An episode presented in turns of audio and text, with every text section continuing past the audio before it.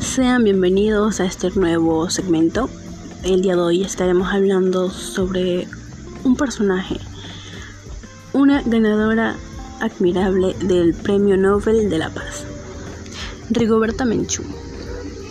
Nacida el 9 de enero de 1959, es una líder indígena y activista guatemalteca, miembro del grupo Maya Quiché, defensora de los derechos humanos y embajadora de buena voluntad de la UNESCO.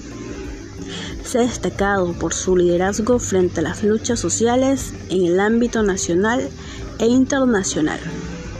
En 1992 se convirtió en la primera indígena en ganar el Premio Nobel de la Paz.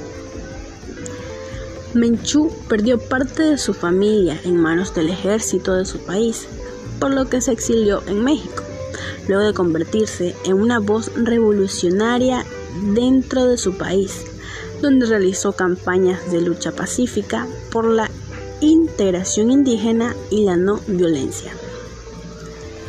El premio le fue otorgado en reconocimiento a su lucha por la justicia social y reconciliación etnocultural, basado en el respeto a los derechos de los indígenas en coincidencia con el quinto centenario de la llegada de Cristóbal Colón a este continente y con la declaración de 1992 como Año Internacional de los Pueblos Indígenas.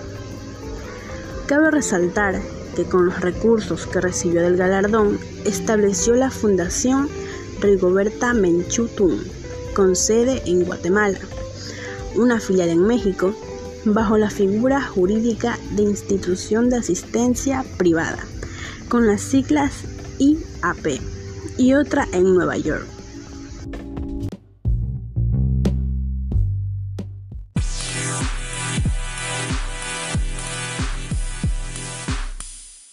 En la lectura del premio, reivindicó los derechos históricos negados a los indígenas y denunció la persecución sufrida desde la llegada de los europeos, momento en que concluyó una civilización desarrollada en todos los ámbitos del conocimiento.